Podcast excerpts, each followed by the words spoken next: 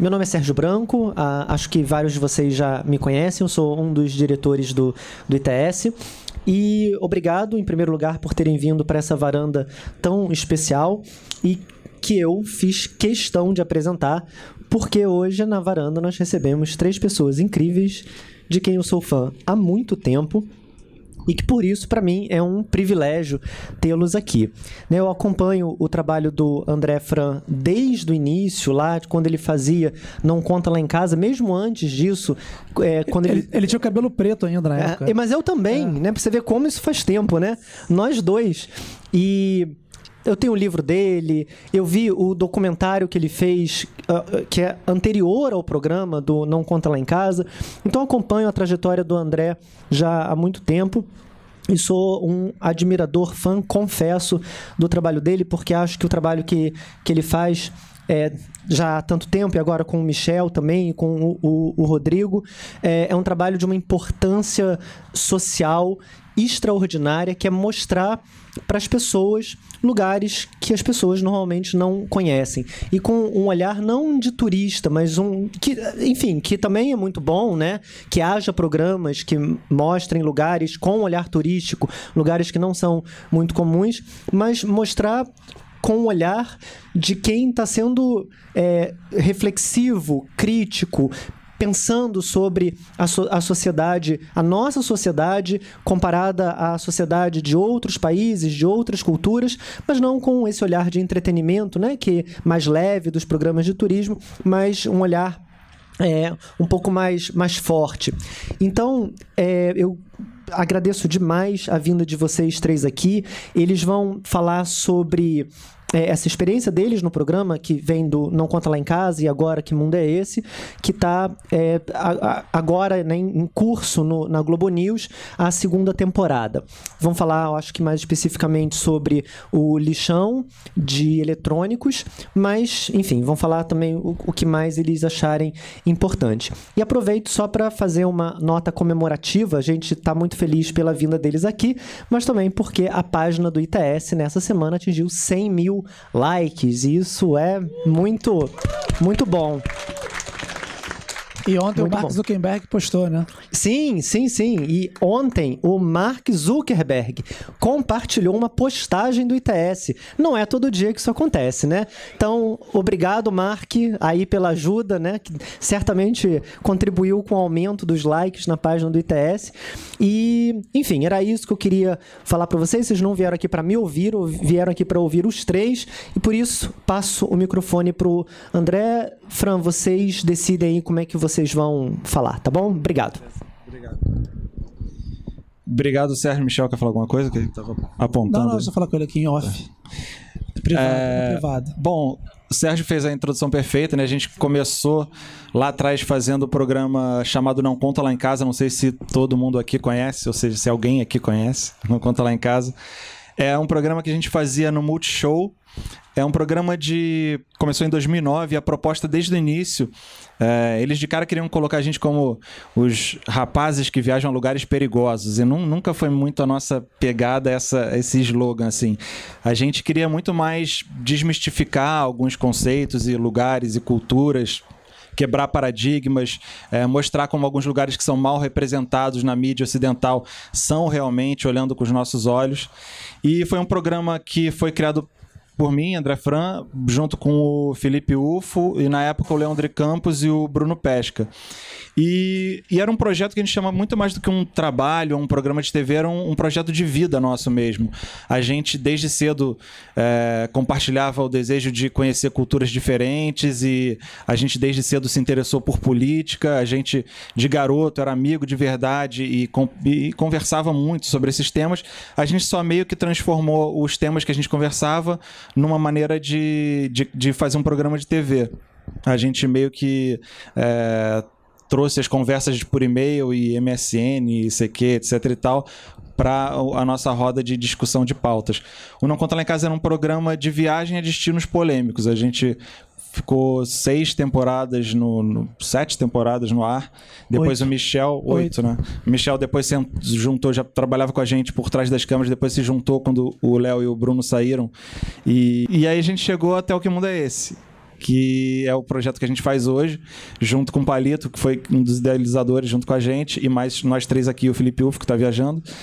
E se a gente chamava Não Conta Lá em Casa de um programa, é, um reality show com uma pitada de jornalismo e com essa pegada de viagens, culturas diferentes e tal, o Que Mundo é Esse é um jornalismo com uma pitada de reality show. A gente meio que, desde o início, a gente tenta manter isso um caráter muito verdadeiro e orgânico por trás das pautas que a gente mostra. Hoje a gente não tanto mostra países, a gente vai atrás das grandes pautas e causas da humanidade, mas tenta sempre ter essa pegada que é muito legítima de nós três e também por isso nós três nos encontramos e nos juntamos para tocar esse projeto, que é o interesse real por essas histórias que a gente está querendo mostrar, de são perguntas legítimas nossas que a gente sempre se faz e a gente adora ter o prazer muito grande de poder ir até esses lugares e fazer essas perguntas é, olho no olho e conhecer essas histórias. O Palito e o Michel podem falar mais também sobre o que só mudou compl complementando isso que você falou da história do Não Conta Lá em Casa. Complemente. É que no começo, assim, acho que todas as pautas, né, a maioria das pautas, na realidade, que a gente já fez, assim, acho que o mundo muito foi sugerindo pra gente, né? E o Não Conta Lá em Casa, quando começou, foi meio que isso, assim, quando foi feito o Iraque, é, Mianmar e Coreia do Norte, eram os países considerados é, pelo, na época, o Bush, o presidente dos Estados Unidos, que era o eixo do mal, né? Eram os países do eixo do mal. E eu acho que isso mostra muito a premissa do projeto, que assim, ah, é o eixo do mal. Então vamos lá para ver realmente se, se é isso mesmo, sabe? Que às vezes a gente vê na mídia, principalmente na mídia ocidental. Então, essa coisa que o Fran falou deles que já faziam antes, assim, de, de questionar e que era é muito isso, assim, questionar realmente, será que é isso? Então, assim, a nossa ideia desde o começo do projeto era isso, ir lá e por não ser jornalista, nós não somos jornalistas, nós somos curiosos, cada um tem uma, uma formação. O Fran tem uma formação um pouco mais jornalista, mas é, a gente não exerce muito assim, a função de jornalista, apesar de fazer jornalismo também. Mas a nossa é uma curiosidade que acaba despertando também quem assiste, que está sendo revelado as mesmas coisas que a gente acaba revelando lá na, na, no momento que a gente chega nos lugares. É, o, o, eu acho que eu que acompanhei muito o, Não Conta Lá em Casa como um espectador, depois um período grande, já como um amigo deles, é, e, e, e, trabalhando num outro lugar, mas sempre com, com uma premissa que eu me identificava muito com eles. E quando ele fala essa, por exemplo, essa história do eixo do mal, é por exemplo, é, que eu acho que é muito que faz. O eixo do mal para quem, né? E quem são? É, no, é, isso não se constrói, ninguém, nenhum povo nasce mal, né? Ninguém. As pessoas são. As pessoas têm desejos muito parecidos, sempre, sempre. É isso. É, eles, em todas as investidas que eles fizeram em lugares que a gente considera é, muito perigosos, e a gente tem algumas histórias engraçadas até nisso, de, de, de fatos, de conversas que eles presenciaram, que a gente presenciou é, as pessoas, é, os países, as situações dos países, os governos, os sistemas, a realidade em volta, sociopolítica, econômica, ou seja, é muito variado. Isso determina muitas vezes o, o, a situação no mundo daquele, daquele estado, né? Mas gente gente é muito parecido em qualquer lugar do mundo. Os desejos humanos são sempre os mesmos.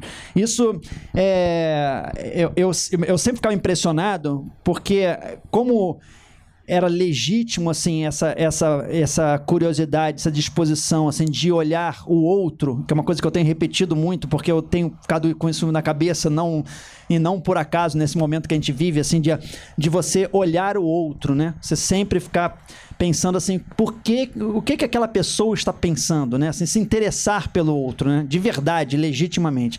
Isso, eles já tinham isso instintivamente, ou seja, intuitivamente. É, é uma coisa que, que complementa tanto o que o Michel falou quanto o que o Palito falou, é essa questão. Primeiro, a gente não queria fazer um, um jornalismo, um programa que fosse é, aquele que incomodava um pouco a gente o distanciamento do jornalismo ao mostrar os fatos que a gente estava querendo questionar e entender. Que era, sei lá, tava um conflito acontecendo a Primavera Árabe nas ruas do Cairo e a gente via na TV, na CNN e etc. Um cara, um jornalista, que era o correspondente do Oriente Médio, em Tel Aviv, na varanda de um hotel, de capacete da ONU, falando: ó, a situação aqui no Oriente Médio está pegando fogo. Cara, porra, pegando fogo, cara. Tá Às vezes o cara tava em Londres, né? Estamos é. aqui, tá pegando fogo o negócio na, no Oriente Médio, daqui, fulano de tal, direto de Londres. a gente queria ir ao, ao, lugar, e a gente foi depois, até inclusive na, priva, na Primavera Árabe mesmo. E também essa coisa do, do contato real. A gente nunca quis é, utilizar fixer ou representantes do governo. Todos os países que a gente visitou, visitou fazendo o programa, até a gente estava brincando outro dia que a gente mente mesmo na- nas embaixadas falando que está indo. Então, o que, que você está vendo Omite. fazer no Afeganistão? A gente Omite. tá- Omite. Quando você escreve Omite. lá, você está indo a trabalho ou a turismo, o que, que você bota? Turismo. Tá mentindo. a gente fala, a gente tá indo para Afeganistão. O que tá vindo fazer aqui? Ah, viemos conhecer aqui Cabu, essa cidade maravilhosa, encantadora. Mas é porque a gente quer ver com os nossos próprios olhos. A gente não quer uma, uma chancela oficial e ter alguém do governo lá para receber a gente, levar num tour, mostrar o lugar que ele acha que é interessante mostrar. É, tem, um, tem um ativismo na- no, no, no- no trabalho, e eu acho que isso, na realidade, é fundamental em qualquer trabalho, na realidade. Tem uma. uma tem uma, um- uma dose grande de ativismo no que você está fazendo, assim, no sentido de você querer é, é, atingir um local que não é o, o local estabelecido para você chegar. Né? É, E em vez de ir atrás de fixer e, e- e contatos oficiais nesse sentido, a gente encontrava pessoas e pedia carona e fazia amizade e, e ia pra night, aí conhecia alguém que tinha um amigo que ia mostrar o lugar e tal. E mudava muito a nossa pesquisa anterior, que a gente também fazia, porque, como eu falei, era interesse nosso, continua sendo. A gente conhece esses lugares, a gente estuda, a gente viu documentário, o livro, filme. Mas quando você chega lá, a, a- impressão é totalmente outra. E no início a gente ficava assim, pô, a gente deu maior sorte de chegar em Mianmar e conhecer esse cara, pô, super ativista, voluntarioso, humanitário e tal. Isso sempre ia acontecendo. A gente falou, cara, as pessoas que estão nos lugares que a gente está é que na verdade são pessoas altruístas, pessoas que estão imbuídas de um outro tipo de sentimento, que era meio que sentimento nosso, talvez até ingenuamente, é que de achar que a gente poderia mudar o mundo fazendo o que a gente faz. Mas essa ingenuidade é meio que a gente carrega até hoje no que mundo é esse. A gente acredita sim que tem esse ativismo por trás e talvez ele é que realmente mova o programa e mova o que a gente faz maior do que mais do que qualquer outra coisa. Que é achar que quando a gente mostra, questiona e, e traz à tona uma causa, uma coisa, a gente está dando o nosso grãozinho de areia para fazer uma, uma diferença. Né?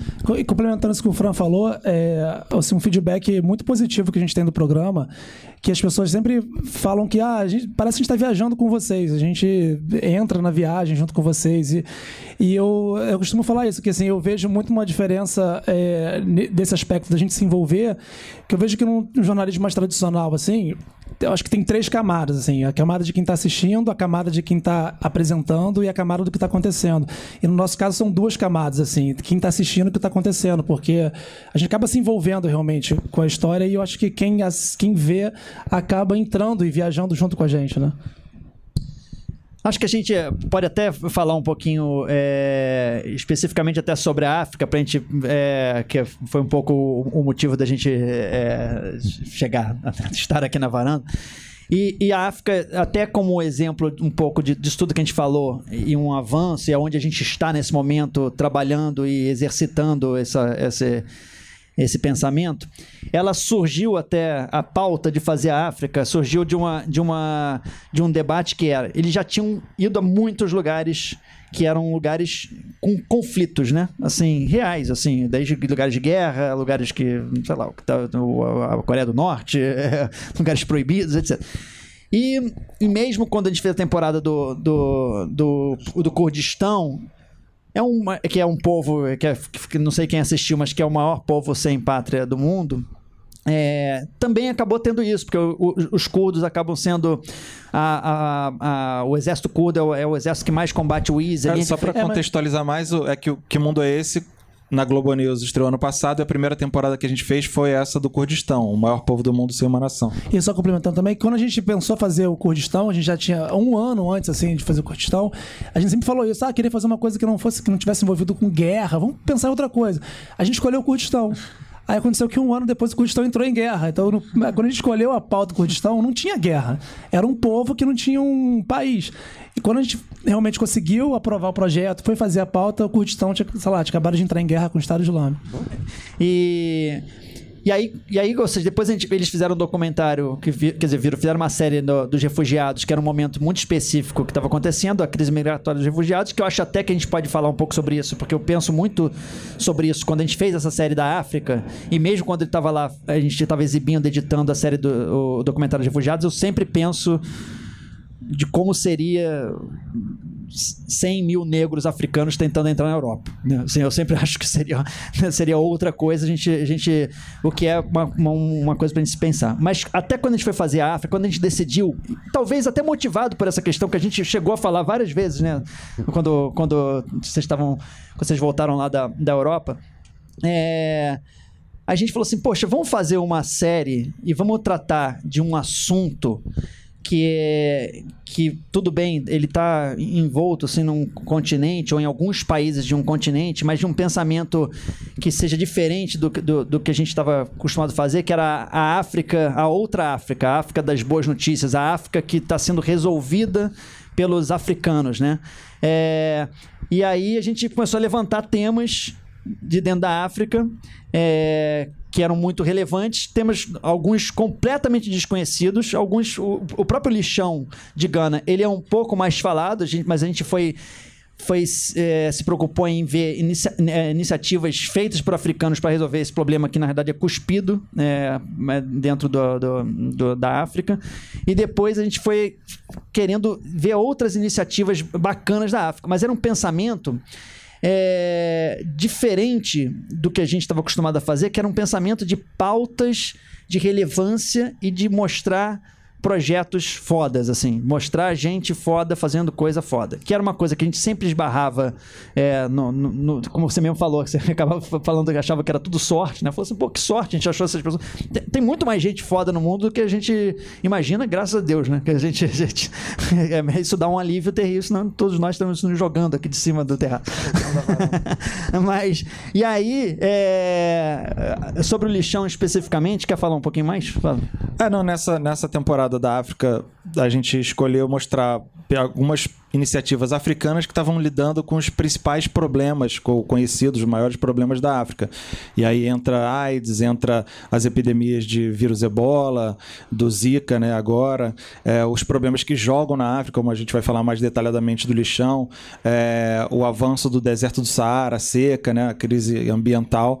E a gente foi, pra gente dar um panorama rapidinho geral. No primeiro episódio era Gana, que a gente mostrou o lixo eletrônico e as iniciativas de reciclagem que estão lidando com isso. É, no segundo, a gente mostrou a Grande Muralha Verde no Senegal. É uma iniciativa de 11 países africanos que querem construir uma barreira de, de vegetação, de natureza, para impedir o avanço do Saara. No terceiro, a gente foi num, num laboratório, no Instituto Pasteur, mostrando os principais cientistas no mundo que estão combatendo o Zika e o Ebola, que são cientistas africanos, que estavam aqui no Brasil, inclusive, ajudando as pessoas, a, a- ajudando a Fiocruz a, a lidar com o Zika. E a gente mostrou também a iniciativa de uma senhora que criou uma ONG chamada Living Positive, Vivendo Positivamente, que empodera mulheres, mães solteiras infectadas com vírus HIV e AIDS. E no último episódio, que vai ao ar sexta-feira, às 11 horas, por favor, não deixem de assistir, já fazendo nosso jabá, é, a gente mostra a indústria de flores do Quênia, que pouca gente sabe, mas é uma indústria super profissional, representa 2% da economia do país, que são as flores, e rosas principalmente, cultivadas no Quênia e exportadas para a Europa num esquema super profissional, como É, a gente representa, representa, sei lá, quase 60% das flores de corte que são compradas na Europa vem do Quênia, não vem nem da Holanda.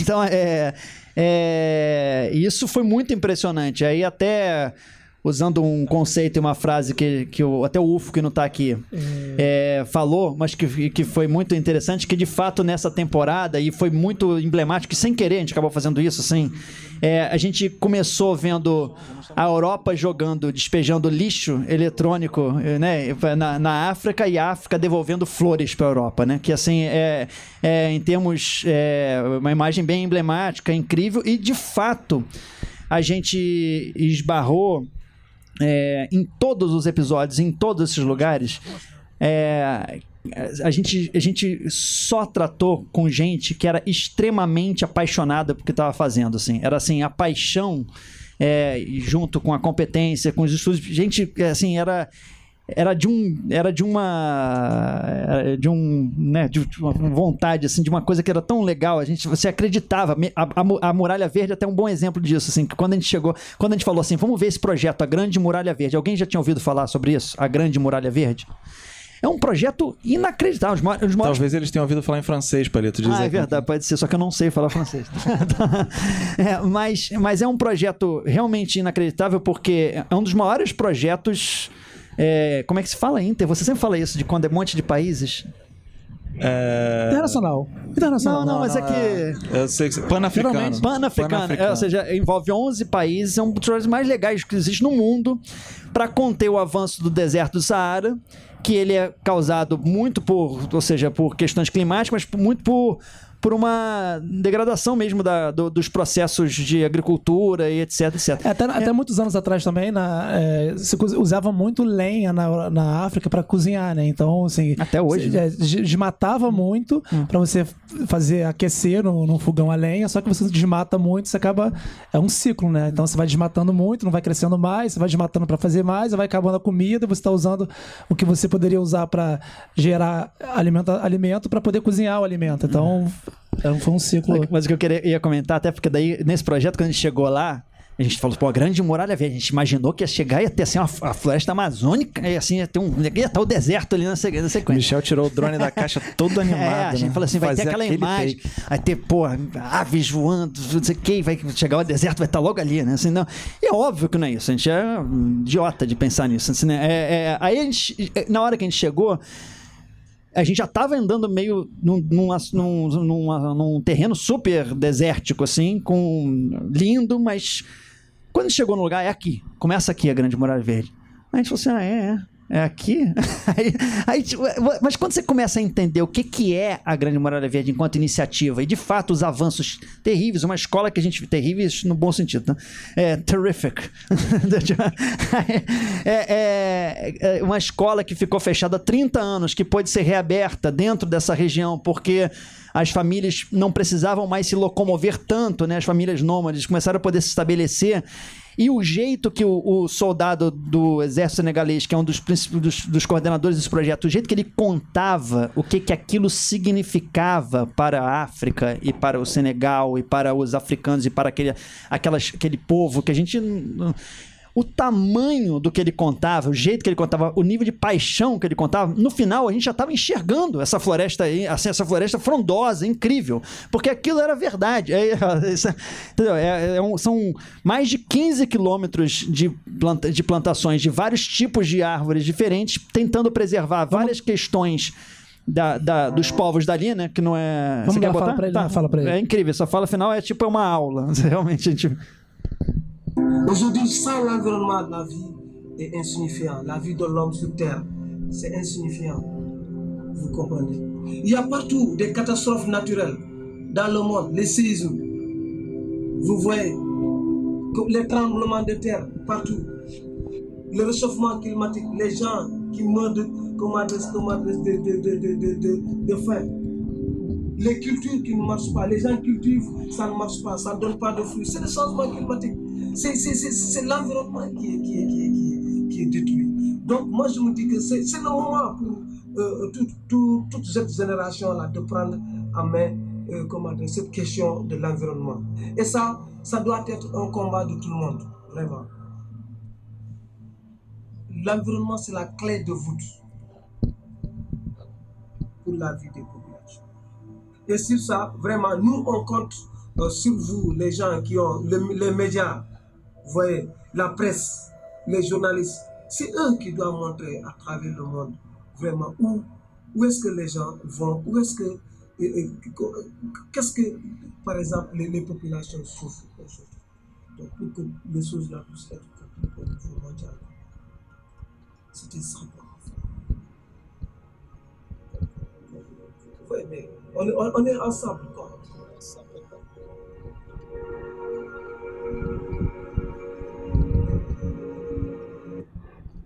Aí como é que você, como é que você vai, você, o cara falou isso, a gente aqui tudo bem, a gente ainda bota uma música, tá, tá, tá tudo mais emoções, mas e, e na hora a gente nem fala francês, a gente nem entendeu tudo isso que tá escrito aí, e a gente entendeu É muito emoção. mais, É. assim, é, é, é- porque Ele falava, gente, realmente. lá- Lágrima nos olhos. É, mas isso, é- isso, isso, e, e até ele fala sobre isso, né? Ele fala assim, vocês têm que fazer isso aí. né? Assim, É, tipo, a obrigação de vocês é fazer, é mostrar, é, você tem que entender que é, cada um tem uma função, mas a gente tá todo mundo na mesma. né? Assim, é, é, isso...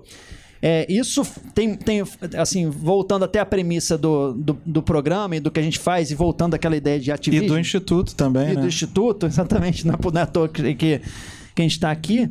É, é, é nisso que a gente acredita, é nisso que a gente é, se empolga de poder conversar e poder debater, falar, ouvir, se criticar. A gente também, cada um de nós tem visões muito diferentes sobre vários temas, é, então. O que, que você está mostrando aí, Michel? Que você tá... A gente Não, pode só- mostrar agora um, Pode mostrar o, o teaser do um primeiro pedaço do episódio, é. lixão, é, e a gente entra mais no lixão, que acho que é o que interessa mais ou, ou é o foco maior hoje. Apesar da gente já ter falado pra caceta.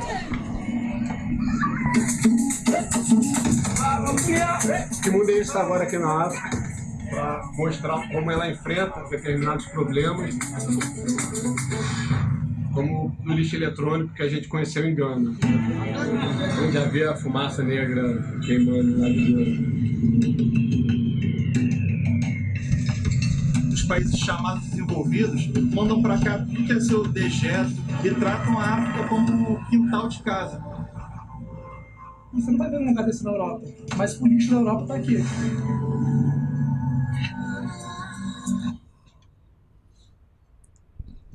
O que acontece principalmente nesse lixão de Abloglosh, que é o nome, consegui decorar depois de tentar falar um milhão de vezes lá. É, eles, a- a- o governo de Gana começou, a- depois de um tempo, a aceitar é, que países, outros países mandassem para lá produtos é, usados de segunda mão e tal, porque existiam leis, existem vários países bloqueando isso. E ele aceitou por uma boa causa, porque era mais barato e era justamente que fossem esses, esses produtos eh, usados de segunda mão, fossem usados na educação, nas escolas de Gana. E maravilha, é uma proposta que faz todo sentido, tem toda a lógica, tanto de um lado quanto de outro. Só que aí os países eh, desenvolvidos começaram a usar essa brecha para enviar muito material que era totalmente inútil, que era lixo eletrônico mesmo.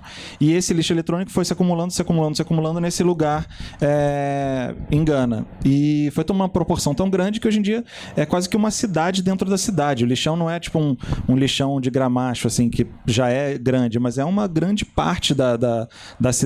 É imenso. Tem gente morando dentro, tem cinco mesquitas, tem restaurante, entre aspas, tem gente trabalhando usando aquele, aqueles. fazendo reciclagem improvisada, transformando aquilo em outros produtos para revender. Tem gente que ganha muito dinheiro com essa. Na, corruptamente aceitando esses produtos no porto que, e levando até, até o lixão.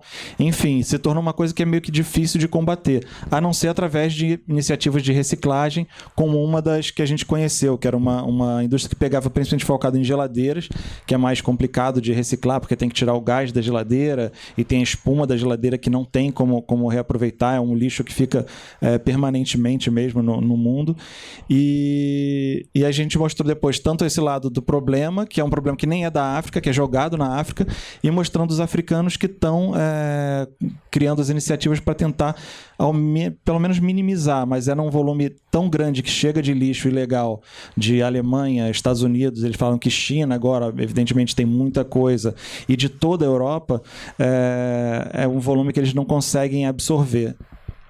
A frase que ele fala até foi, foi a frase do que terminou o primeiro episódio e que a gente falou, pô, que bom, esse cara é roteirista, né? Ele trabalha com a gente, né? Porque ele, ele fala a frase que a gente que a gente, que a gente mesmo con- tava conceituando. A gente não queria olhar a África é, pelos seus, só pelos seus problemas, né? Mas, e, e- e, na verdade, é, a gente tava, tava... Os problemas existem. A gente... E, na verdade, até quando... Muitas vezes perguntam pra gente assim... Poxa, vocês não querem fazer nada aqui no Brasil, não? Não sei o quê? Não querem... É óbvio que a gente quer. É Assim, é- é- agora, é, é sempre... Quando você...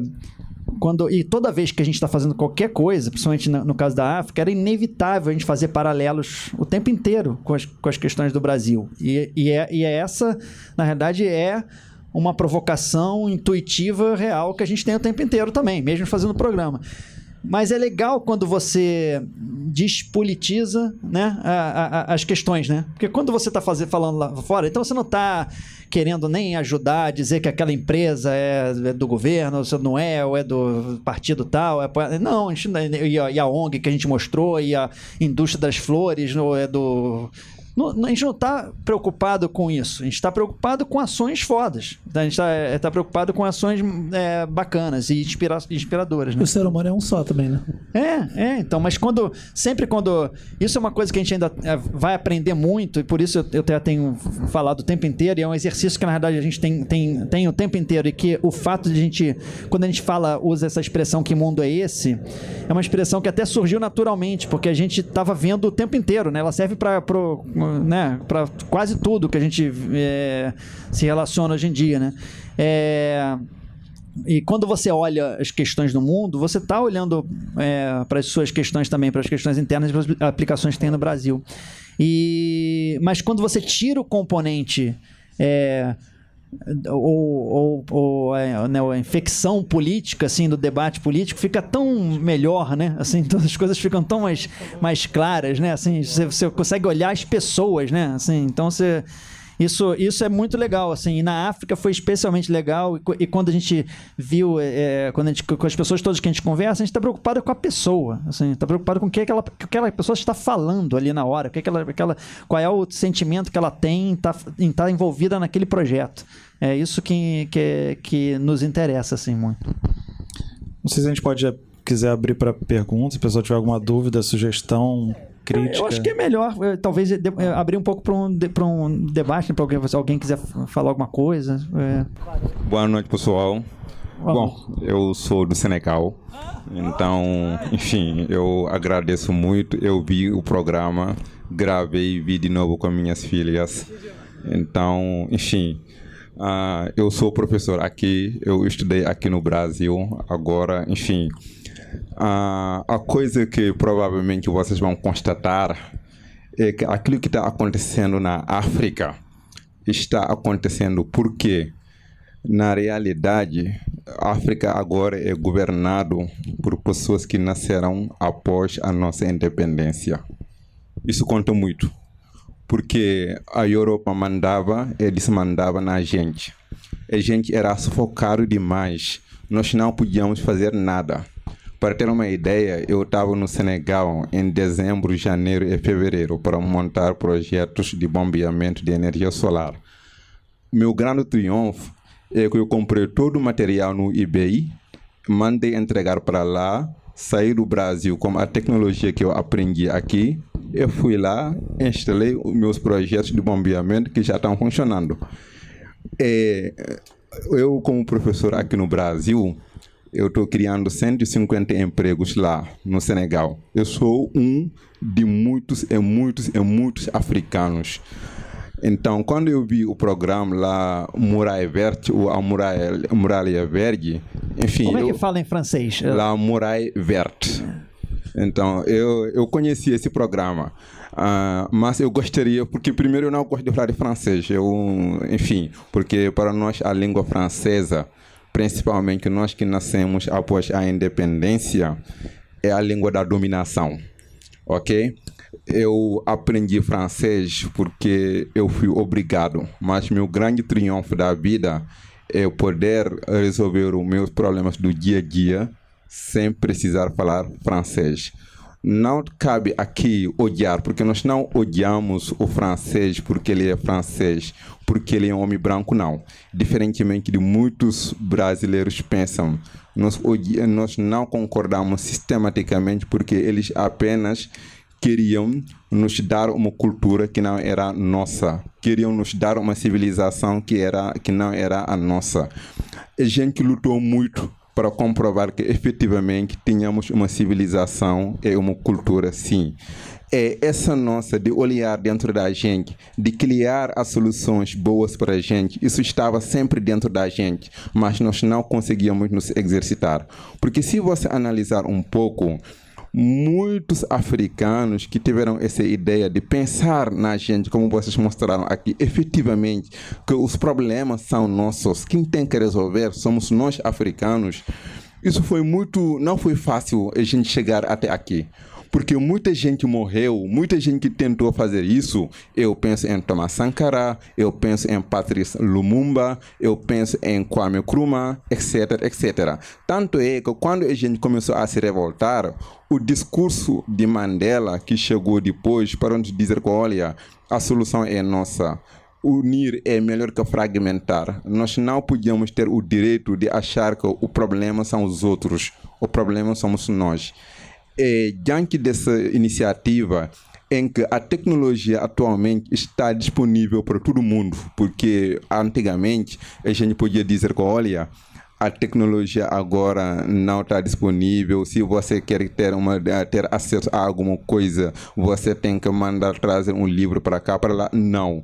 Hoje em dia, você quer fazer um projeto, você estuda, a, a, a, acorda e faz seu projeto. E essa, essa é nossa visão que a África tem. E nós, africanos, nós, ah, sabe, aqui não cabe aqui discutir porque a África entrou em guerra, porque aqui no Brasil também sempre chega a informação errada de que as guerras na África era por causa das fronteiras. Não, não era nada disso não. Era é por outra coisa. A Europa sabe soube utilizar nossa fraqueza e explorou isso e isso criou muitos conflitos entre nós africanos. Mas a grande questão é justamente isso que vocês mostraram. Eu acredito eu acredito e tenho plena consciência que a África, dentro de 20 anos, vai ser uma nova África. Sim. Eu também acredito Obrigado. e a gente, né? Foi incrível, parabéns. A gente tinha que ter te conhecido antes, cara. Antes de fazer o programa. Não, é, Seria um grande foda. personagem do É foda, programa. é foda. E, e, assim, e, e como você, a gente na realidade viu muita gente lá, assim, é, assim, e você sentia isso. O Senegal especificamente foi, foi impressionante, né? Sim. Assim, é- é essa essa essa essa noção de, de propriedade assim dos seus problemas de não de não não tinha e depois quando a gente foi no Quênia e, e, e a gente viu a, a- a do Living Positive literalmente elas não cantavam miséria elas cantavam alegria Assim, elas cantavam é, e a gente via isso assim na África. E de fato a sensação é- é- a coisa que ele falou da tecnologia é, é real e é incrível, a gente vê isso o tempo inteiro, assim, é, até o jeito que os, que, que os africanos e, e sabem muito mais do mundo do que a gente sabe do- de- deles, assim, é, é, e quando a gente fala africanos é- já é um saco, né, porque parece que a gente tá falando, tá tratando tudo, mas ou seja, é, ne- nesse jeito de, de- de gente, né, é foda, é foda, eu acho que, que de fato, eu também acho que a África já é um dos lugares mais legais do mundo e a tendência, as soluções pela própria criatividade, pelo próprio noção de, de, de propriedade que, que, que, a gente viu nos países africanos que a gente visitou e nas iniciativas, você vê que, que vai ser um dos lugares mais legais do mundo. A gente até fala isso no último episódio agora, que enquanto o resto do mundo, assim, tá com um índice de natalidade baixo, assim, baixando, você pega a população da Europa Portugal hoje tem 10 milhões de habitantes, a previsão para 2025 são 8 milhões. A África tá crescendo, então, assim, as previsões para a África para 2050, 2100 é, é 4 bilhões de pessoas. É, então... não, e, e as soluções, porque é, é, o, que eu, o que eu acho que a África vai ensinar, meio por circunstâncias, é, é que as soluções de, de- desse. que é aquilo que o, o, o cara senegalês lá, o, o soldado senegalês fala.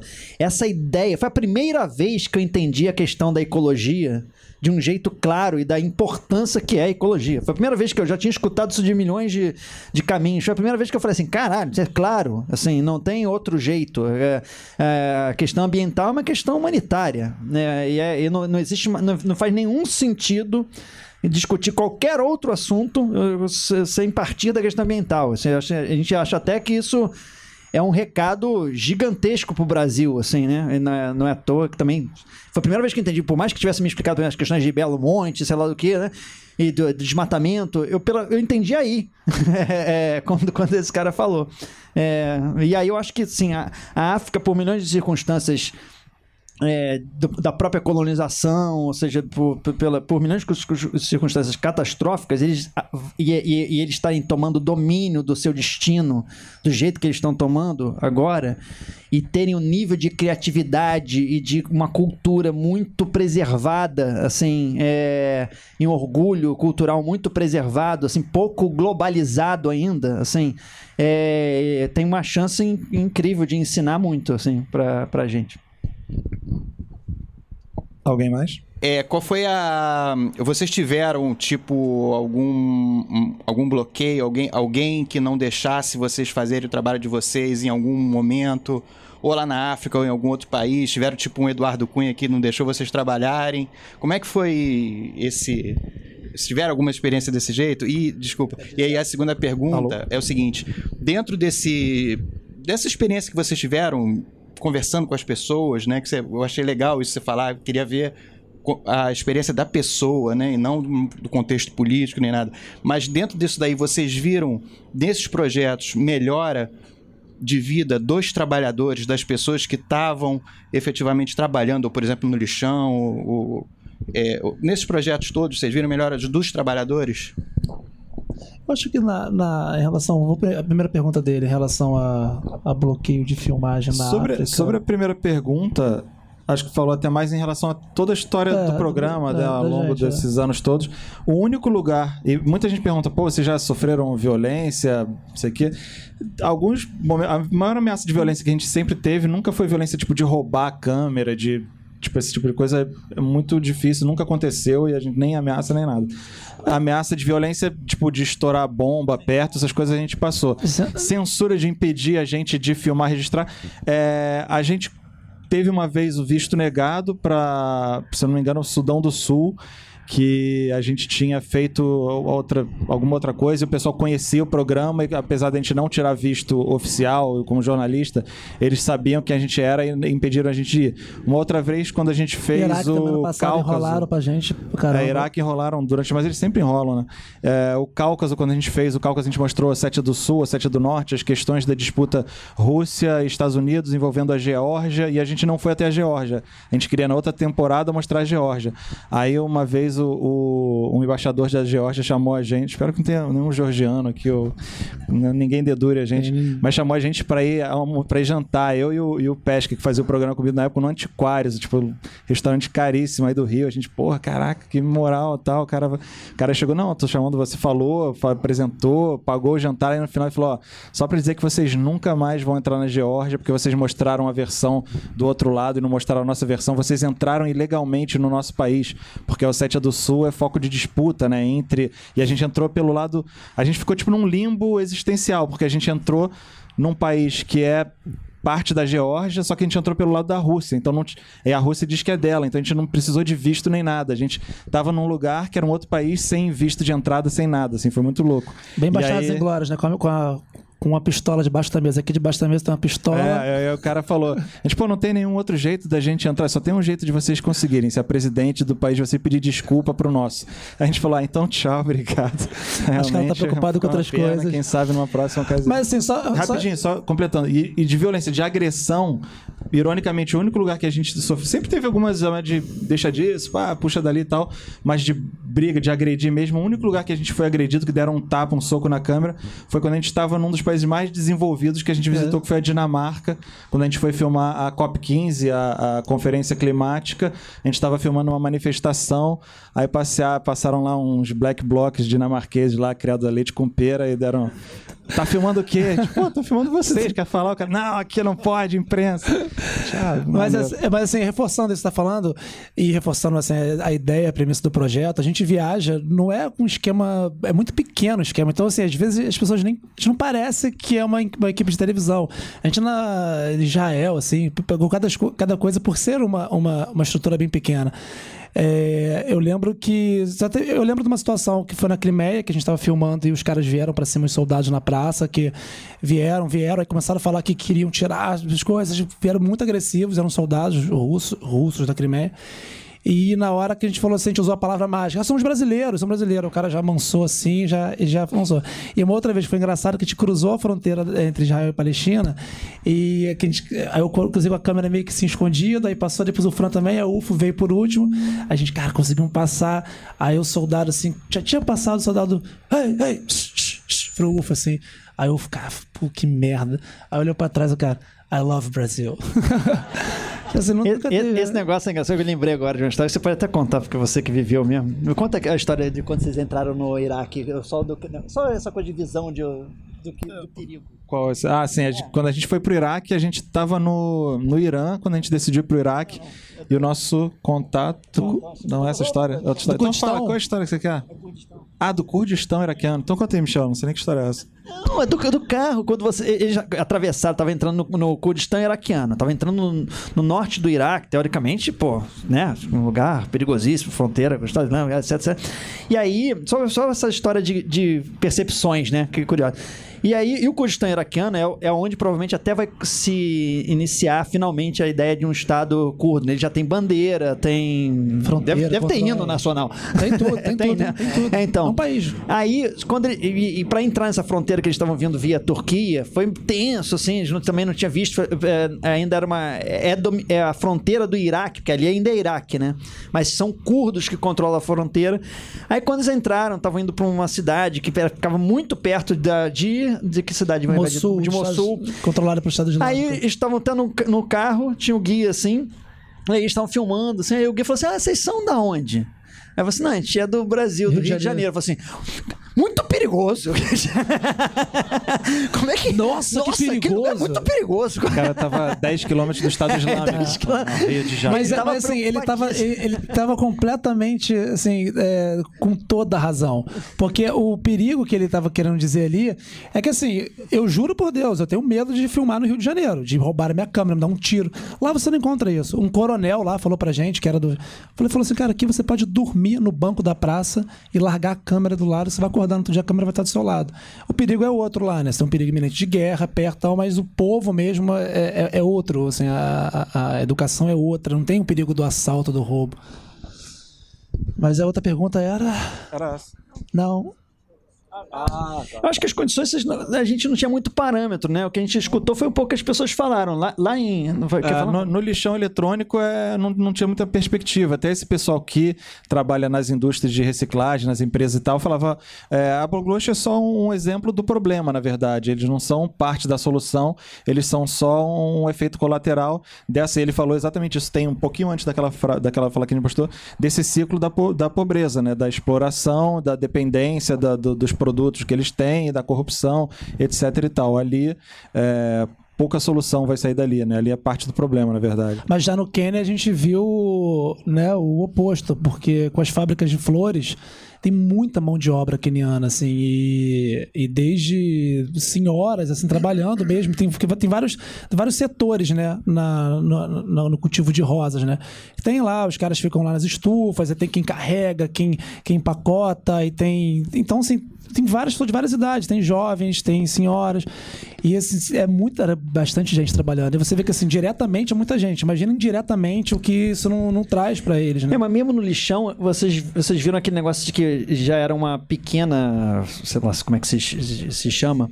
Que é, que, que é aqueles caras que conseguem, dentro do lixão, fazer. separar o É, cobre pra caras fazer panela. Pra fazer Dentro- panela. dentro Mas do é, problema- Acaba isso sendo uma, uma, uma reciclagem rudimental. O cara É, se mas, virando com. com é, mas é tem. isso. É, é, é, Assim, aquilo, eventualmente, aquilo começa a ge- a gerar, se alguém olha para aquilo, né? Ou seja, o problema está lá. Estão resolvendo o problema que eles têm. Assim, eu acho que é, é, o, a- as indústrias que estão surgindo a partir da, do problema e da necessidade de solucionar um pro- esse, esse problema aqui- são lá, de lá Ah, dentro. esse é um exemplo lá. Ó, esse era um lixão de, de Gana. Então o que acontece? É, lá não tem, assim, não tem uma organização, não é uma coisa como a gente viu na Pressan, que, que os caras fazem tudo ecologicamente, tem aquela roupinha, os caras trabalham direito. Ali é meio cada um por si. Só que eles criaram, só que o ser humano é, é coisa orgânica, né? Se viram nos 30 e, foram fazendo as coisas. E ali, assim, isso é, são vários controles remotos que eles pegam que vem velho e reaproveitam, arrumam, reembalam e vai volta para venda. Então isso aqui vai voltar ser vendido, comercializado. E a gente encontrou isso lá também, como o Palito falou. É, eles pegavam cobre, do, tiravam cobre do, frio, do, do fio e cobre e alumínio também, né? E eles derretiam e faziam panelas lá dentro. Só que o processo de fazer isso, de queimar, de separar o alumínio, o cobre do fio, que é muito cruel. Que triste que. Que ver, tem nessa foto aqui. Aqui, que é isso aqui, ó. Então eles botam fogo lá. Vão para um lugar assim, ó, botam fogo na borracha, aí começam a queimar, metem a cara para poder tirar as coisas, vão tirando, aí depois, quando queima o plástico, eles tiram o, o cobre, né? Só que isso aqui, além de. borracha, né? Tem É, da borracha. é, tóxico. É, é. Só que além disso aqui, de fazer prejudicar ele, prejudica o meio ambiente também, porque olha a quantidade de fumaça. Que, que é, isso aqui é o dia inteiro. Isso aqui não é um. Isso Ah, pô, aqui é bota- de segunda a segunda. Bota aqui, tem aquele pedacinho do, daquele cantor, daquele cara falando sobre, sobre como era e a coisa da letra. Enquanto isso, se alguém tiver outra pergunta também, pra... Pode continuar as perguntas. Eu tenho uma pergunta então. É uma pergunta simples, na verdade. Porque eu, eu acompanho, como falei desde o início, já foram para todos os lugares possíveis. Se vocês tivessem que escolher lugares para ir onde vocês nunca estiveram, que vocês tenham vontade de ir para fazer é, uma nova temporada, independentemente assim. Da- de, de ser viável, da Globo concordar, de ter orçamento, quais seriam os lugares ainda dos sonhos de vocês para fazer uma temporada do programa? Só um- uma paradinha, só reforçando uma coisa que você falou que é importante, assim. A gente trabalha já está há oito anos, eu acho, talvez, né? Fazendo coisas dentro da Globo, Globosat no geral. E a gente tem- sempre teve muita autonomia. É, o fato da gente trabalhar. Hoje eu estava na Globo News conversando com uma amiga minha que trabalha lá dentro. Ela estava falando assim, cara, é fantástico vocês trabalharem da maneira como vocês trabalham, sendo uma produtora independente. Então, assim, desde o começo, a gente sempre teve autonomia para fazer tudo que a gente queria fazer.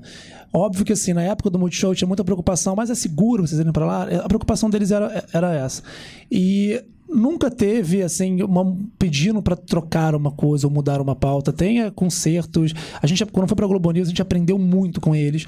Eles ensinam muito pra gente, assim, é, fez a gente perder vários medos e não só eles, como o Palito também que já vinha anos de TV aberta e a gente tá constantemente aprendendo. Então, assim, mas a gente nunca teve uma coisa. Eu lembro que teve uma- um, um único episódio quando a gente fez a sexta temporada do Não Conta Lá em Casa, Israel e Palestina que, que assim, eles viam o episódio e eles falavam assim, gente, é, nossa, tá muito cruel, assim, tipo, vocês estão batendo muito em Israel, eles falaram isso pra gente.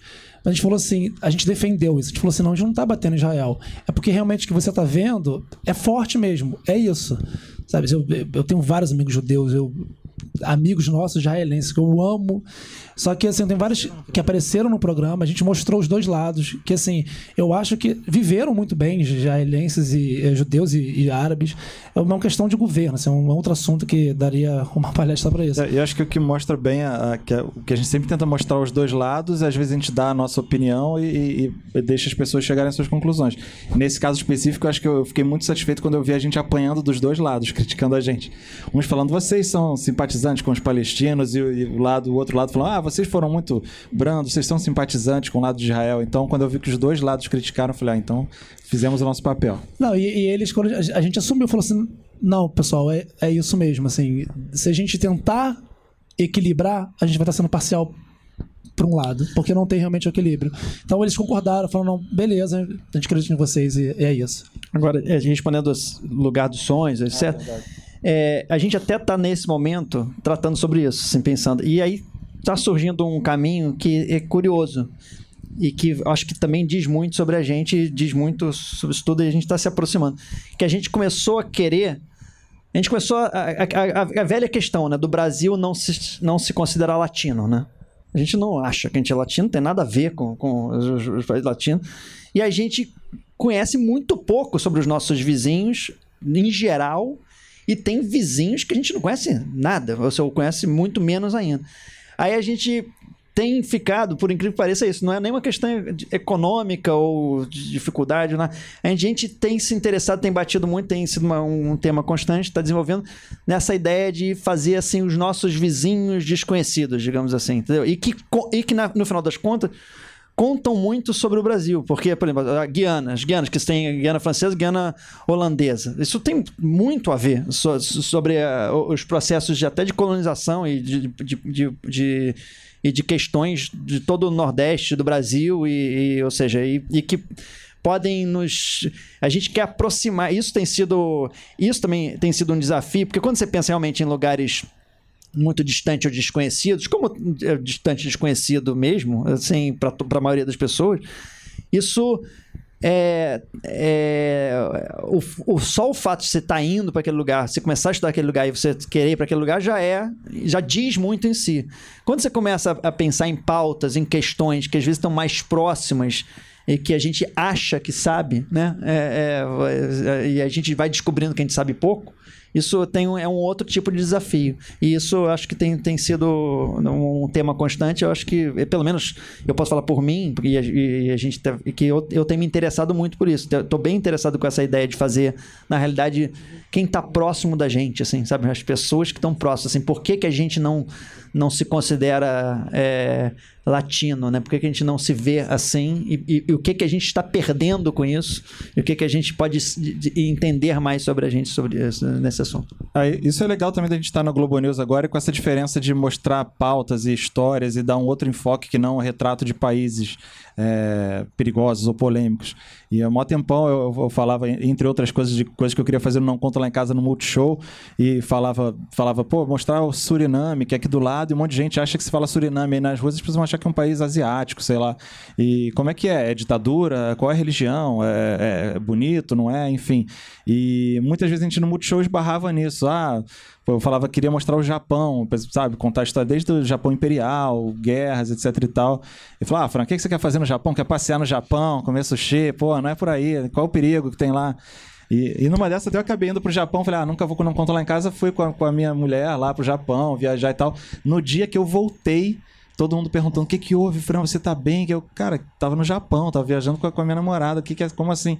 Já foi o dia que teve o, o tsunami. E aí eu cheguei aqui. Fran apertou o botão falou, do tsunami lá e voltou pra ah, casa. Deus me livre. Aí eu, eu, eu, quando a gente chegou aqui, o pessoal ah, nem desfaz as malas, a gente tá voltando pra lá quando a gente fez a nossa, a nossa temporada no Japão, mostrando a expedição humanitária e tudo mais. Mas é, é, é legal por isso, tem, ah, quer dizer, legal, mas infelizmente, por esse lado, as várias pautas que a gente nunca pensou acabam se tornando é, possíveis da gente fazer, seja num programa ou em outro. Mas, infelizmente, o ser humano está criando sempre novas pautas pro, pro que mundo é esse, né? É, e, e, e a própria questão, o que muda essa, essa questão, é, ele ela faz a gente nascer as nossas discussões a partir de uma, ques- de uma questão, né? Que é o que muda isso. E menos de um destino, né? Então, é, é- é claro que alguma uma coisa acaba puxando a outra, assim, é, é, mas isso, isso muda, é, tem mudado, assim, o- a maneira de a gente pensar. É, é o seguinte, eu tô aqui meio. Peço desculpas porque eu cheguei de- depois de já começado, então eu não sei se eu vou perguntar coisa que vocês já contaram. Mas é, é que essa questão que você falou que tudo parte de uma questão, né? Mais do que os destinos. E, e olhar toda essa, essa parte de eletroeletrônicos é uma coisa que eu já venho é, investigando há um tempo por causa de um trabalho que eu estou fazendo. E, e me preocupa muito porque, assim, quando vocês mostraram aquela paisagem lá de Gana com todos aqueles é, é, geladeiras e lá, me lembrou um negócio, não sei se vocês viram porque eu levei meu filho. O Wally era aquele desenho animado, né, que já acabou o planeta Terra, todo mundo já viajou e tá tudo cheio, né, já de eletros eletrônicos. E, e na verdade, é como o nosso amigo ali da África falou, é é, a tecnologia está aí, né, é, aumentando. Então, na verdade, isso é um problema que se retroalimenta, porque continua tendo os eletroeletrônicos cada vez mais por causa da obsolescência programada, todo mundo sabe. E aí, é, a gente tem dois viés diferentes para olhar essa questão. A parte geográfica, né, que vocês falaram, até tem um lugar chamado na China chamado uh, Guiyu, eu acho que se pronuncia assim, sei lá, chinês, né? que é radical, que tem assim as crianças mexendo, isso daí tem metais pesados que são super tóxicos, mercúrio, cádmio, enfim, eles, eles descem quando eles queimam, quando eles deixam ao relento. A gente aqui também tem esse problema. Isso, isso é, acaba descendo para os lençóis freáticos. Tudo vocês já devem ter visto, enfim. E aí, é, aí eu pergunto para vocês, dentro disso, quando vocês viram lá essa, essa realidade acontecendo, é, o que que, como é que vocês enxergam isso assim, num ponto de vista mais amplo, assim, que assim, não tem solução imediata, né? É uma, é uma solução é, ali para um problema específico localizado de, de, de reciclar. Mas isso é uma questão mais ampla. Então, assim, lá o pessoal eh, tem, chega a ter essa visão, ou eles estão só muito dentro do problema, e aí, assim, é só para resolver o aqui agora né? E, e também assim, o que, que mais comoveu vocês que eu queria saber? O que que assim bateu e falou caceta, sabe assim? que que... A, a gente no, a gente não mostrou não, mas ne- no primeiro episódio, nesse episódio que apareceu um trechinho, a gente circulou pelo lixão eletrônico um professor PhD eh, de Gana que estuda o lixão e, e fala sobre essas questões de reciclagem, com a importância. Claro que ali no dia a dia é muito sobrevivência, são as pessoas que estão queimando borracha para pegar o cobre e vender para comprar o almoço. Mas ele falou muito sobre essa questão e ele falou como o consumismo é parte do problema e que uma conscientização da sociedade do consumo e dos países europeus que quebram as leis que eles mesmos estipulam para eles, mas desrespeitam quando é na África, seria talvez o maior passo, mas quanto esse passo está longe da- da- do alcance deles mesmo, né, enquanto, enquanto nação, é, ele, ele tem totalmente essa a noção, mas infelizmente ele tem um pouco da, da revolta até de saber que é uma coisa que está muito longe dele conseguir mudar. Então ele acaba, ele particularmente esse professor cientista agindo através de conferências. Ele na semana seguinte ia para a Suécia ou para a Suíça sei lá numa, numa conferência de reciclagem falar sobre o caso de Gana um exemplo que dá dando certo. E aí como o outro cara que a gente mostrou na empresa de reciclagem fala que precisam de parceiros precisam de ajuda. Aquilo ali é uma, uma mina de dinheiro se a, se a pessoa certa tiver condição de explorar porque eles também sabem disso mas não têm o equipamento necessário para conseguir transformar aquele lixo e, e- fazer daquilo uma coisa como é, né? No- no- na proporção que poderia ser, pelo menos. Então, passa muito por aí. Não Uma sei se eu respondi a pergunta. Não, uma coisa assim que a gente viajou em janeiro e voltou em fevereiro. Eu, no auge do carnaval, tava, tava, tava editando, tava trabalhando no, no- no projeto, o meu ar-condicionado quebrou. E aí quebrou o ar-condicionado, cara, um calor insuportável esse fevereiro. Aí eu, pô, primeira coisa, né? Entrei lá no Ricardo Eletro, né? Falei, vou comprar o mais barato que tem aqui. Entrei, comecei a pesquisar e comprar ar-condicionado novo. Eu tô vendo aqui, pesquisando e tô meio que mexendo no programa editando. Aí entra uma fala minha, falando assim, ah, que as pessoas quebram uma coisa, vai comprar uma coisa nova. Eu falando é, nesses mim. de Black Friday, você fala. É, eu, fa- que eu, eu falo isso no programa agora. Ah, pô, hoje em dia, com a era do Black Friday, tudo é assim, comprar, comprar, comprar, comprar. Você nem tá precisando, né? Já tá funcionando, mas você quer comprar o melhor, Uma modelo. Quer comprar uma nova, porque saiu uma nova agora, vou comprar uma nova, que é sempre um novo, que é o telefone novo. E eu já comprando um ar-condicionado, meu tava com problema, não tava funcionando. E eu falei aquilo pra mim, eu falei, cara, que, que hipócrita, que patético. Eu falei, não, não, peraí, eu vou tentar arrumar. Liguei pra um cara, o cara foi lá em casa. Resumindo, um ar-condicionado novo custava 1.500 reais, eu paguei 300 reais, o cara arrumou meu ar-condicionado, tá bom, tá ótimo, funcionando. Então, assim, para um Não, programa, eu- economizou um eu, ar-condicionado. eu aí acho assim, mundo. respondendo assim, é óbvio que eu não sou. Eu, meu poder é, o, é o enorme e é o poder que eu tenho. É, é. Mas eu, é, eu, eu acho que assim, até antes a gente estava conversando aqui um pouco é, antes. É consciência de hábito de consumo, ponto. Assim, o que vai mudar é, é, o mundo nesse sentido é, é- é isso, não tem outro caminho, porque é, e isso é pela sociedade, pela tal sociedade de consumo, né? essa sociedade de consumo, porque as empresas elas estão na função dela, assim, entre aspas. As a empresa quer, ela e ela acha que tá na função dela mesmo, porque ela acha que ela tem que vender mais, porque ela vai poder ter mais empregados, vai poder pagar mais gente durante mais tempo, poder empregar. Tem um ciclo que, é- que é- faz sentido para as empresas terem é, é, a- a- a- até mesmo o pensamento da obsolescência programada. Só que isso é o pensamento burro de, uma, de, de, de, algumas empresas que só são modificadas, e as empresas são modificadas pelos hábitos de consumo. Porque se, se, se isso. A gente estava até usando o exemplo de, da, da hábito de consumo e ações efetivas, né? Que, que sejam. A questão que tem na Alemanha sobre eh, taxar o lixo que você produz, né? Então, que aí tava, te- teve uma coisa que assim, você- dependendo do lixo que você produz, você paga mais ou menos por aquele teu lixo. Então, e, e aí o, o lixo de embalagem, o lixo não reciclável, sei lá, ele custa um puta grana para o cidadão comum. E aí começou a ter muito as pessoas irem no supermercado e quando quiserem, queriam comprar determinados produtos, tiravam a embalagem, pegavam só o produto que precisa e, e levava separado. E aí aquele, aque- aquelas embalagens todas foi ficando para o supermercado eh, como um lixo do supermercado. E o supermercado passou a ter que pagar uma puta grana, porque ele ficou responsável por aquele lixo daquelas embalagens que, as- que os consumidores não queriam mais usar porque estavam sendo taxados sobre aquilo. E aí os supermercados começaram a pressionar os fornecedores a mudarem as suas embalagens para não ter para não existir esse lixo todo. É, isso é, é um impacto, se você colocar em larga escala, é um impacto, gigantesco. O impacto da- de, de, de- de a gente não trocar né, né, né, vocês não cair na tentação de ficar trocando toda hora tudo, é, a geladeira, o ar-condicionado, a televisão, está tudo funcionando, o celular, etc, etc. É, é, é um exercício e um hábito de consumo que, que, tem, que tem que se ter. E, idem, existe um documentário chamado Obsolescência Programada, não sei se quem já assistiu, é, que questiona e mostra alguns exemplos de mudanças que, que, que, que a sociedade obrigou empresas a fazerem, desde, desde de, da, da Apple ser obrigada a ter um sistema de troca de baterias para o iPod que não era, que não existia, então você... Hã? Ah, tá. então, acho que a Apple de fato fazia. Ah, um, cara, um vlogger americano muito famoso que, quando ele pegou, começou, tinham vários anúncios em Nova York da, do iPod e aquilo acabava a bateria muito rápido. Ele pegou, tinha um anúncio, ele fez um extenso, ele pichava assim, tipo, tinha um anúncio, um extenso maneiro.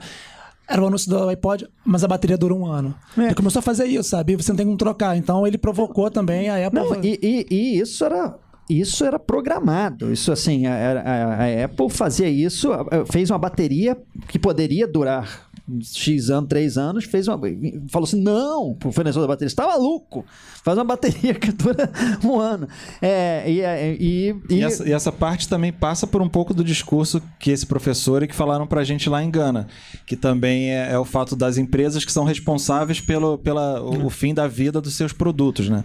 Não é tipo. E, a gente também, né? É. Nesse, nesse certo ponto. Eu me lembro daquela. Na época da Copa do Mundo, no, no, a torcida mostrava uma, uma imagem da torcida do Japão é, pegando o lixo no estádio. Nossa, eles estão limpando o estádio. Eles não estão limpando o estádio, é que existe uma noção, né, principalmente no Japão, de que aquele lixo é seu. O vestido que você botou numa lixeira ou que você botou, aquilo ali tá, tá num, num caminho. Ele tem que ir para algum lugar e ele é o seu lixo, sabe? Eles estavam só pegando o lixo que era deles, que eles tinham deixado ali, né? A gente é uma consciência que. Transferir o problema é sempre é, já é uma cagada. Eu tive a oportunidade ano passado de ir pro Burning Man, não sei se quem, quem conhece aqui. Desculpa, só, só, porque é parte disso. A gente fez também, quando não conta lá em casa, uma série em Tuvalu, que é uma ilhazinha no Pacífico que, em, em tese, vai ser a primeira primeiro país do mundo a assumir do mapa por conta do aquecimento global, a subida das marés. E como a ilha é muito pequena, a altitude maior é 4 metros, é, essa questão do lixo ficava muito evidente. Todo mundo que vai para lá tem que levar de volta no avião o seu saco do lixo que você gerou enquanto você estava lá. E a gente foi visitar o lixão da, da, de Tuvalu. Como o Tuvalu é muito pequeno, o lixão já está ocupando tipo um, um, um, quinto do país, sabe? Já é, uma, um, é um problema, pra, uma ameaça para um país mesmo. E a mesma ameaça que tem no Brasil, ou na Índia, ou na China, ou nos Estados Unidos, porque aquilo ali tem. É, na África, né? Que eles jogam para África, porque aquilo vai para algum lugar, né? E tem um efeito real. É que a mesma coisa que no Burning Man. Você tem 70 mil pessoas vivendo numa cidade e não tem uma lixeira. Não existe lixeira. Você é responsável pelo seu lixo. Você tem que sobreviver uma semana, você tem que levar um monte de mantimento e você tem que resolver o seu lixo. Você não pode deixar para ninguém. Então, isso te dá, te dá um, um senso de responsabilidade muito grande. Você cai uma coisa no chão e, é, e lá as pessoas podem cobrar outra. Olha, você derrubou uma coisa. Tipo, te vou te denunciar se você não catar, sabe?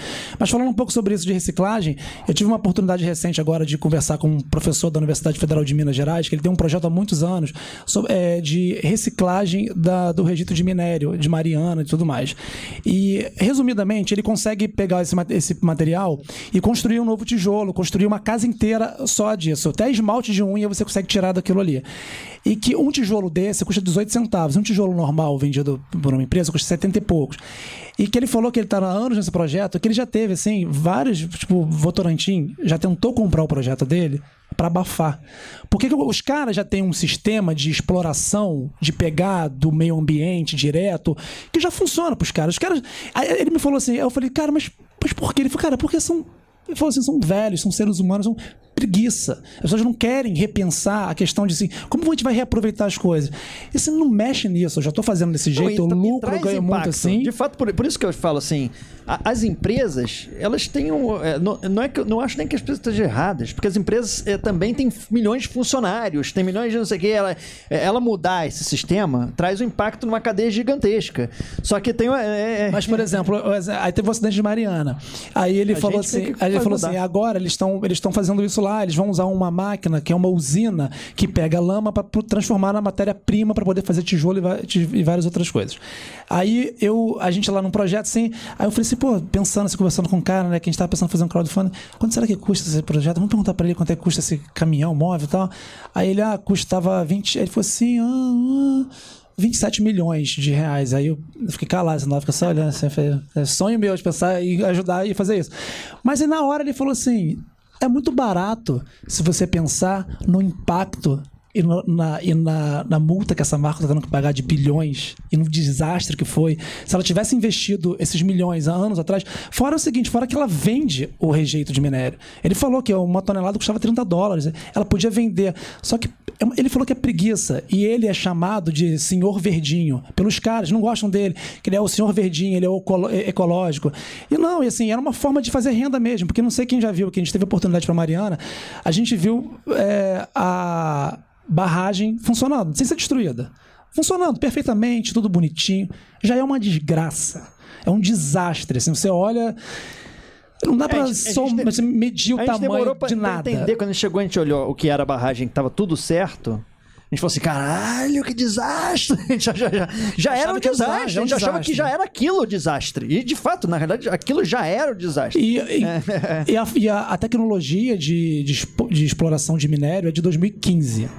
A tecnologia é super avançada cada ano. A tecnologia de estocagem é de 1950. Ou seja, os caras evoluíram a forma de como explorar mais, como ir, mais, como ir fundo, ir tirar aquilo. Mas o lixo. Ah, deixa isso aí, já dá um jeito. E, e aí vai cair nisso. O, o que nem o do lixo, que é um, de- um detalhe, mas é uma questão que é isso. Você. É, é- tem uma, agora um, tem uma, uma frase que fala assim: não existe fora, né? Aí mostra o mundo assim. Você tá jogando lixo fora da onde, né? Você tá jogando lixo para algum lugar, para alguém. Essa- Essas questões também de resolver os problemas, assim, ah, uma hora resolve. Porque Alguém resolve em algum. A tecnologia. E é, não- é muito louco que você vê que no Rio de Janeiro, quando, um, um ano atrás, ela teve a greve dos garis, e tinha um monte de lixo na rua. Na porta da casa das pessoas. Falavam assim, ó. Não, da porta da minha casa é problema do governo. Pô, sabia que os garis estavam de greve, que não iam catar o lixo. Falei assim, não tô nem aí. Vou botar da porta da minha casa. Se vira com seu lixo, vai botar, fazer alguma coisa com seu lixo em casa. Mas não, você passava nas ruas. Eu moro na Tijuca, cara. Passava assim, que era quantidade de lixo na porta. E acumulando. Aí o cara não pegava e botava mais lixo. Mostra como nós assim, temos tem assim, aquela coisa. Existe essa fissura mesmo entre o Estado né, e a gente. Ah, não, isso aí lixo é problema do Estado. Então eles que, que resolvam. Só que assim, na realidade você está sujando a rua que você passa, que outras pessoas passam também. Então isso é também uma coisa de consciência nossa. É, já que vocês falaram aí sobre Mariana, se hoje vocês fossem gravar algum episódio aqui no Brasil, qual seria a pauta, hipoteticamente? Xiii. Isso vai dar papo pra. Você quer mesmo que a gente fale sobre isso? Isso vai dar papo pra Brasília. Ó, eu, eu não sei se pelo projeto, mas é vou esse. falar eu. Eu, eu. A gente acabou fazendo uma coisa das escolas é ocupadas isso. semana passada. E eu, cara, eu. Até porque se a gente fizesse de Brasília, a gente nunca mais acho que fazia mais nenhum outro programa. É verdade. Acho que sumiu com a gente, nunca mais aparecia. Mas é, eu tenho acompanhado, desde a, acompanhado assim, pela internet, né? Vejo o Facebook das escolas ocupadas. Desde o ano passado, quando teve aquela. Foi ano passado, né? São Paulo, que teve aquele movimento dos artistas, foi bonito pra caramba. E, mas nunca, nunca cheguei perto, nunca vi. E a gente teve a oportunidade, há duas semanas atrás, a gente foi na primeira escola ocupada do Rio de Janeiro, lá na Ilha do Governador. E eu fiquei muito surpreso, assim, com o nível da rapaziada que estava tipo ocupando a escola, dos alunos. O nível de questionamento, de pautas, assim. Porque, você imagina, um monte de jovem na escola, é muito fácil rotular que é, ah, é baderna, a galera tá. Não é. E ele- a, maneira como eles conseguem se organizar democraticamente, conseguem separar os núcleos, e a coisa funcionar realmente. A escola estava super limpa.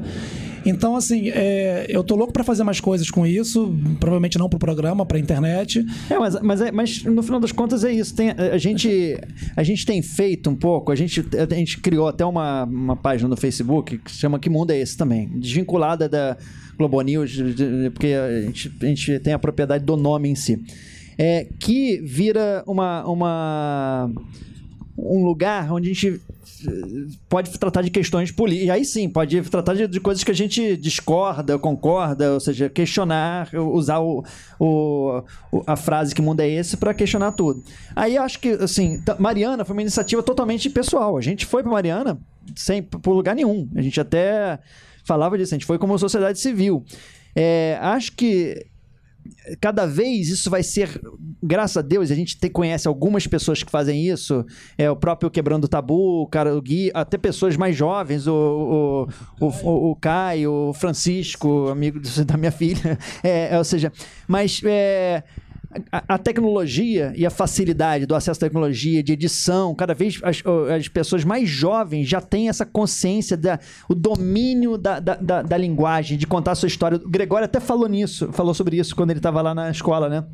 Que ele, ele, quando. Eu fiquei com essa frase na cabeça, até a gente botou no vídeo, que o Gregório falava assim: é sensacional vocês se, se apropriarem da sua própria, da própria narrativa. Não tem ninguém contando por você.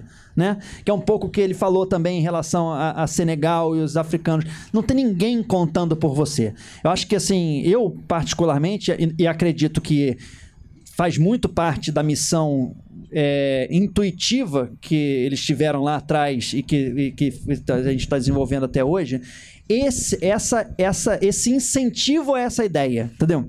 A gente faz isso e aí por isso talvez a gente consiga ter essa independência é, respeitada como uma coisa não transgressora do, né, transgressora do mal, né, lá, ou seja, só, só transgressora, mas como uma, uma, uma ideologia clara, assim, de que a, a gente se apropriou da pró- nossa própria narrativa. A gente, e, aí, e a gente quer que as pessoas se, se apropriem da sua narrativa. Então, seja os estudantes. E claro, se a gente puder narrar também, como o Michel que falou assim, pô, não, talvez não seja nem pelo programa, seja eu. É isso, é a narrativa dele. A gente vai ajudar. é, vai ser ajudado pelos meninos da escola, vai ser ajudado por outra pessoa.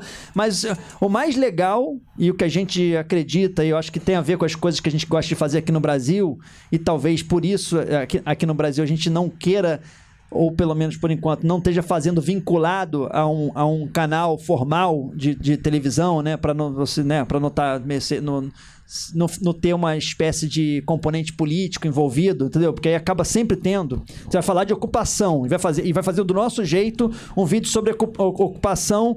é, para uma coisa na Globo News. E aí a gente vai falar com o Freixo, vai falar com o, Gregório e vai falar assim, Petralha, não tem nada a ver com, com isso, né? A gente não tá, não tá falando disso, entendeu? Mas, mas é, fica meio inevitável. É, não, Tá um território tá falando, hostil, né? Tá falando com o Freixo, tem que falar com o fulano de tal. Não tem que falar. falar com o tá- Bolsonaro, sobre a escola. É, então. Então, é, só que aqui é inevitável ter isso. Então, a gente acaba é, usando é, das pautas aqui do Brasil, a gente acaba fazendo como sociedade civil, digamos assim. Então, a gente não faz por nenhum veículo oficial, a gente faz pela gente. Por isso é importante que todo mundo entre lá na nossa página no Facebook do Que Mundo é Esse. O Instituto vai compartilhar lá a gente para todos os 5 Zuckerberg, os amigos, amigo brincando. dele, amigo. do- Vai pedir pro Zucker dar uma força lá. Mas é isso. E quem quiser, mas é verdade, a gente tá no Facebook, na página do Que Mundo é Esse, e a gente dá nossas opiniões também no Twitter, é, Michel Coelho, André Fran, Rod Sebrian, e Instagram, Snapchat, Tinder, no caso do Michel também, podem encontrá-lo lá. Mentira. E estão em todas as redes. Bom, eu só tenho a agradecer. Eu acho que o interesse que todos nós mostramos pela, pelo evento demonstra com clareza o- a importância do que vocês vieram falar e, e como isso repercute muito, muito bem para todos nós. Eu acho que vocês falaram tantas coisas interessantes que a cada temporada do programa vocês têm que voltar aqui para fazer a nova temporada, nova varanda da nova temporada do programa, de modo que a gente possa continuar essa conversa depois. Quer falar uma coisa, Michel? Não, isso é ótimo. Então tá. gente, obrigado de verdade por Obrigado. mais Não, essa mas é, só, só falando, completando isso mesmo, que é, muito bom mesmo, a gente adora fazer isso. A gente teve oportunidade de, de escola esses dias, a gente foi numa escola com crianças de 8 anos, 9 anos. Acaba que hoje em dia com, com a rede social, com mídia, com o Instagram, a gente, é, Twitter principalmente, a gente tem muito feedback do programa, mas é muito legal também ter essa troca de fato, assim, né, com outras pessoas, pessoal mesmo, porque acho que hoje em dia com tudo com essa era digital, é sempre tudo muito digital, né, então tá perdendo um pouco do, do, do olho no olho, e isso é importante. Não, eu concordo Obrigado. totalmente com você e por isso que eu continuo sempre dando aula, porque dar aula assim, olho no olho, é sempre muito bom também, né? Bom, muito obrigado, obrigado todos vocês que vieram. Valeu, obrigado. Até a próxima varanda. Tchau, tchau. Obrigado, obrigado, pessoal.